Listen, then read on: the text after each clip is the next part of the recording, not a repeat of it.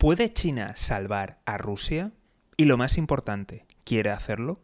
Muy buenas, me llamo José García y esto es Mejora y Emprende. Como siempre, si no quieres perderte nada, ya sabes, seguimiento, suscripción y lo más importante de todo es que te unas al escuadrón de notificaciones. Dejo los links en la descripción. Muchos ha comentado que ahora con las sanciones internacionales e incluso con un previsible corte en el suministro de gas y de petróleo a Europa, podría ser que Rusia se lanzara en, brazos de China y que esta a su vez, pues bueno, compensara las compras de gas y petróleo de Europa y también compensara los cortes en el sistema bancario y en los pagos internacionales. Así que muchos analistas creían que, bueno, que China podía salvar a, Rusia y podía darle ese balón de, oxígeno para, capear el, temporal y continuar en los mercados internacionales. No de manera tan eficiente, pero sí que reducir bastante el golpe. Y ahora me vas a dejar que primero hablemos de lo que puede y no puede hacer China. Y es que veréis, existen una gran cantidad de gasoductos que conectan Rusia a Europa y que nos llega la energía. El problema es que aunque China quisiera realmente comprar, y de hecho quiere comprar más gas y petróleo, pues eh, a Rusia pues aún no existe esa infraestructura. En algunos casos se está construyendo, pero aún así no es suficiente y no tiene la capacidad de absorber todo el mercado, toda la cuota de mercado que, que va a dejar Europa a Rusia. Pero en mi opinión, lo más importante de todo es la jugada que empezó a hacer antes de que se iniciara la guerra. Y es que, veréis, bancos chinos han dejado de financiar desde hace tiempo a empresas gasísticas y energéticas en general de toda Rusia. ¿Qué nos dice esto? Nos dice pues que tienen dudas de que vayan a cobrar y de que probablemente van a tener dificultades con el sistema de pagos. Así que pinta, pinta, pinta bastante mal para Rusia si lo que pensaba era que China realmente le iba a ayudar. Por otra parte, hay algo que no ha dicho ningún analista y aquí te lo contamos. Así que, por favor, si no te has suscrito, ya sabes, suscríbete, dale a seguir, porque de verdad aquí te analizamos bien las noticias económicas. Y además te analizamos la parte económica del resto de noticias. Así que, por favor, seguimiento y suscripción. Pues veréis, la alternativa al sistema de pagos SWIFT, al sistema occidental de pagos, pues eh, no existe una única alternativa. Rusia desarrolló el suyo propio y China desarrolló el suyo propio. ¿Qué significa todo esto? Que hay dos gallos en el mismo gallinero y eso es muy problemático.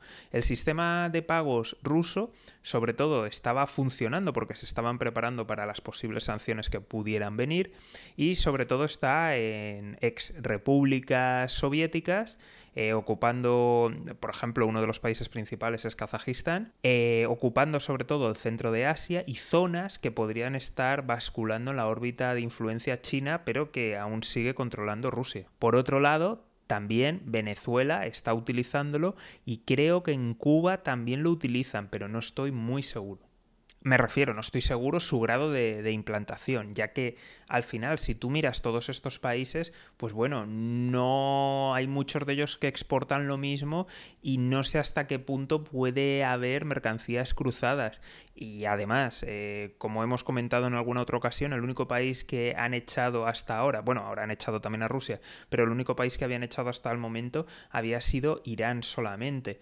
Por tanto, los otros países como Venezuela, que se planteaban dejar de utilizar el SWIFT para esquivar las sanciones, era para eso, para intentar esquivar las sanciones. Entonces, no sé hasta qué punto les es eficiente salirse completamente. Así que eso crea una dificultad de cara al, de cara al mañana y al sostenimiento de, de este sistema alternativo, que evidentemente ayuda a países muy sancionados, que evidentemente da ayuda, pero evidentemente esto no es una solución total. Otro país muy importante que formaba parte de esta órbita era Irán, pero claro, ahora tenemos que pensar ¿Qué va a pasar con Irán? Porque ha firmado un acuerdo por inversiones multimillonarias con China a lo largo de creo que son cinco años aproximadamente y luego tiene otros planes, pero el principal es para dentro de para cinco años. Y luego además está a punto de, de, de dejar de estar sancionado por Estados Unidos y de volver a los mercados internacionales.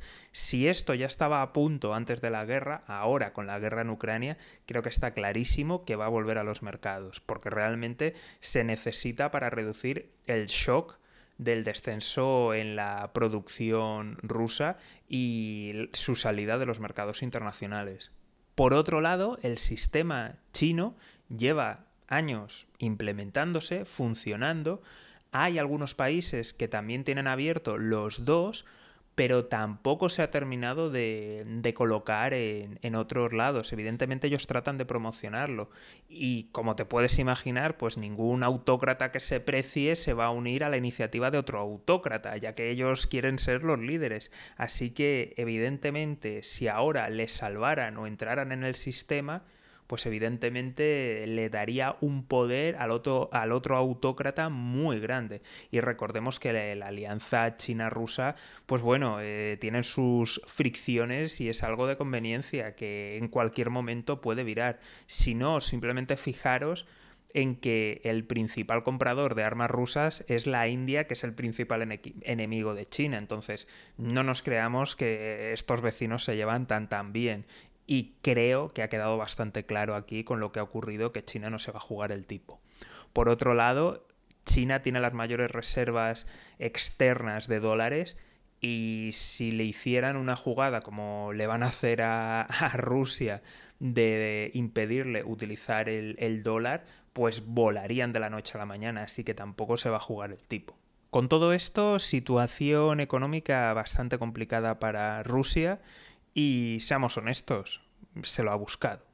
Como siempre, si no quieres perderte la última información, seguimiento, suscripción y lo más importante de todo es que te unas al escuadrón de notificaciones. Nos vemos aquí en Mejora y Emprende. Un saludo y toda la suerte del mundo.